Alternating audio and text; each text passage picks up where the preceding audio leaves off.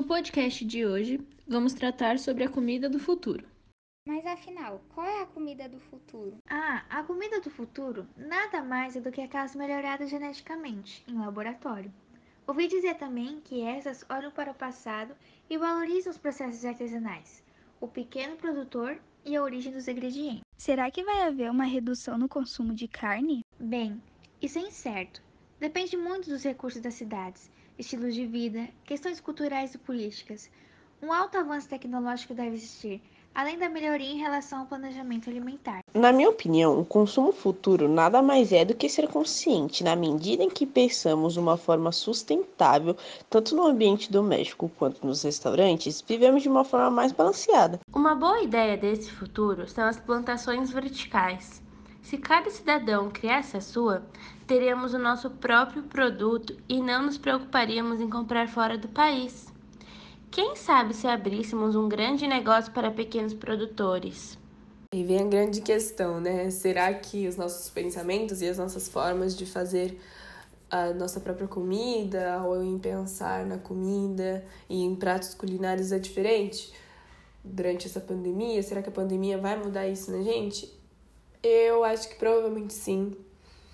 Porque como ficamos muito sozinhos, né, durante esse isolamento em casa, a gente foi conhecendo muito mais a nossa cozinha também, formas de, de cozinhar diferente e, consequência disso, encontrando ingredientes diferentes, né?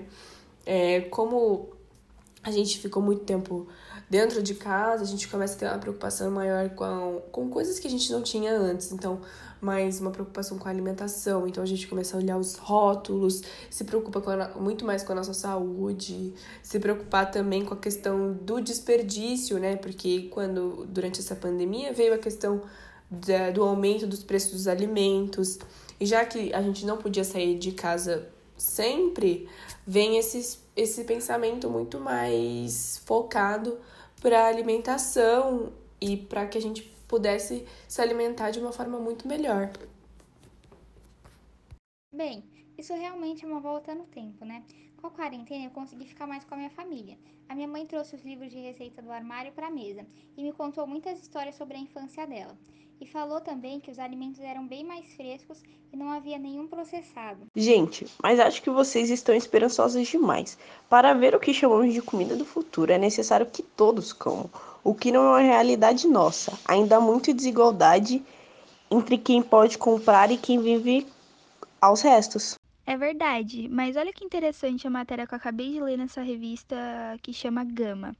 No futuro vai ter uma técnica que se chama fermentação de precisão, que é introduzir um microorganismo de laboratório para fermentar o material barato, como as folhas, a biomassa e até o lixo e tudo isso vai poder virar proteína alternativa. Então, através de um software em cozinha de produção, eles vão conseguir não apenas o prato final, mas também o ingrediente base, né? Vi também que até insetos podem ser consumidos, mas não tenho coragem de experimentar. É claro que o debate sobre comida do futuro ainda é incerto. Para alguns, até estranho, já que vivemos em uma realidade muito diferente há tempos. O que se pode concluir é que abusaremos da tecnologia para desenvolver meios de consumo. Esperamos que sejam sustentáveis e saudáveis. E para você, qual a comida do futuro?